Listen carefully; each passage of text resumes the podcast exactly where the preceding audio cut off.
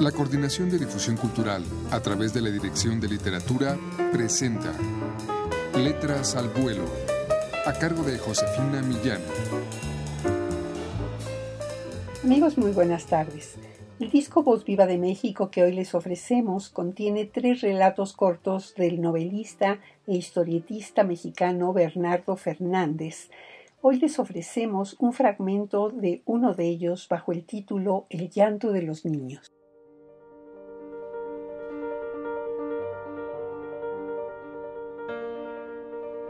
La abuela quiso gritar, pero su cabeza, arrancada del cuerpo, no pudo emitir más sonido que el deslizar arenoso de la lengua y el flop que hizo al caer. Trituré lo que quedaba del cuello con mi hocico, tragué sin masticar del todo y aullé. Desde el suelo, su mirada vacía me observaba, queriendo descifrar lo que había pasado. Solo pudo ver cómo rasgaba su caja torácica para masticar los intestinos.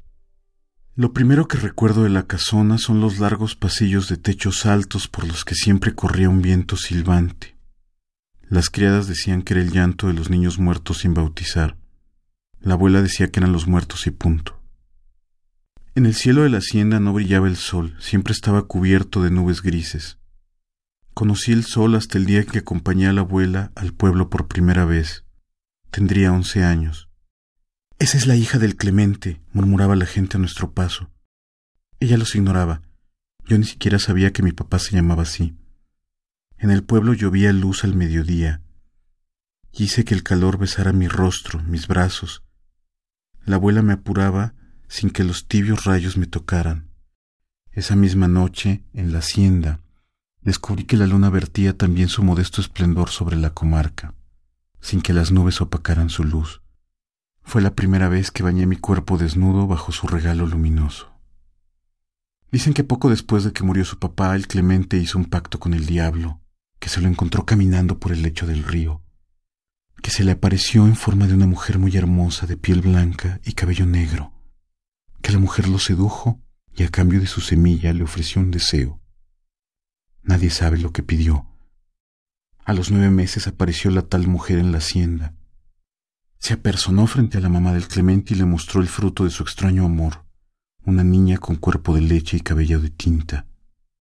Dicen también que la mujer cobró caro el deseo del Clemente, porque se llevó su razón y lo dejó loco. Desde ese día nadie la volvió a ver. El Clemente se creyó un animal y huyó al bosque, donde corría desnudo en cuatro patas y cazaba animales pequeños, hasta que unos cazadores lo mataron al confundirlo con un lobo. Su mamá se quedó con la niña, a quien culpa de haber perdido a su único hijo. Dicen que por eso la odia, que no la perdona y que la trata como si estuviera loquita y no la deja salir de la hacienda. Dicen. El beso de la luna es frío y azul. Yo salí a escondidas hasta el pozo, desnuda, envuelta en un rebozo. Descalza avanzaba tratando de no pisar los alacranes. Solo escuchaba el silencio de la noche y los murmullos de sus criaturas. Entonces dejaba caer el rebozo y ofrecía mi cuerpo a la luna para que lo recorriera.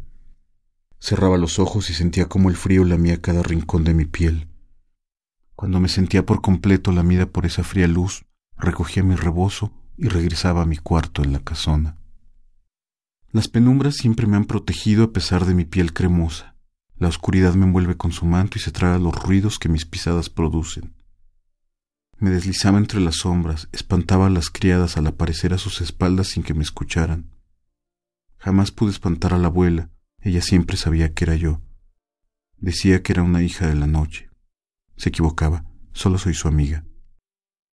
Todas las madrugadas las criadas acarreaban olas de barro con agua que hervían en la cocina para que la abuela se bañara. Eran ocho las que la lavaban, la peinaban y la perfumaban. Recuerdo el baño inundado con el vapor y el aroma talco de la abuela. Su trenza larga y blanca como mi piel caía por su espalda. Yo nunca fui pura como ella. El llanto de los niños se titula El relato de Bernardo Fernández, del cual escuchamos un fragmento y forma parte del libro Escenarios para el fin del mundo. El disco Voz Viva de México contiene tres de estos relatos. Pueden ustedes adquirirlo en todas las librerías universitarias o llamando al 5622-6202. Muchas gracias por su atención.